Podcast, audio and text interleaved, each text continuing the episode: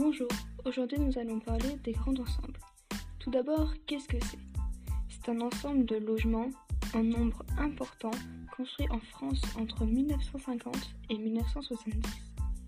C'est un quartier de logement qui représente l'architecture moderne de l'époque, construit dans un contexte de forte croissance démographique, économique, d'exode rural, d'immigration et de la reconstruction des quartiers détruits pendant la guerre.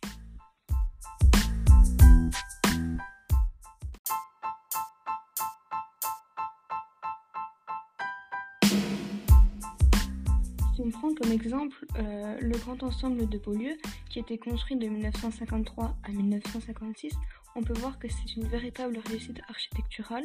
Et de plus, il a été construit dans un contexte de logement d'après-guerre.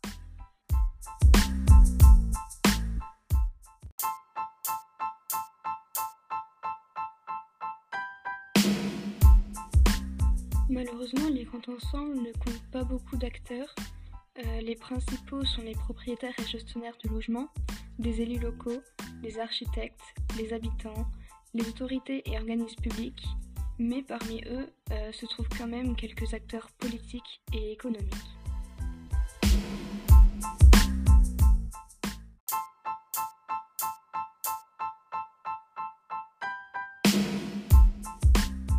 Tout de même, il faut savoir que les grands ensembles ne sont pas toujours bien vus, en effet, il véhicule parfois une image négative, notamment par la destruction de nombreux bâtiments pour en reconstruire d'autres par-dessus.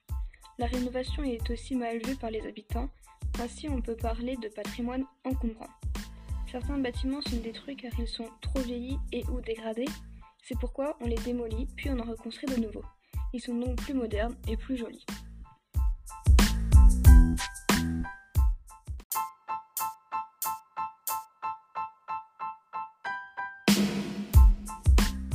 Cela provoque la plupart du temps des réactions de la part des habitants, et ça leur apporte un changement de regard.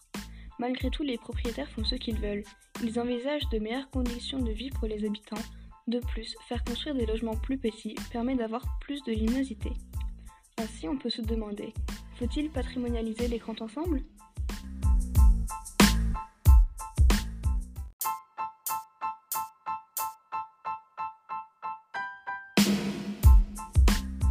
Selon moi, oui, il faudrait patrimonialiser les grands ensembles car cela permettrait de laisser tout dans le même état et donc on ne pourrait plus détruire les bâtiments.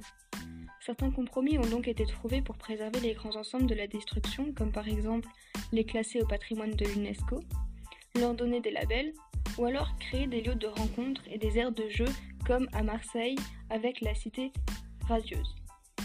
Par ces compromis se cachent des objectifs, notamment créer des logements, sauvegarder des lieux pour leur beauté architecturale, et dans le domaine social, rapprocher les gens ou encore faire muter un lieu.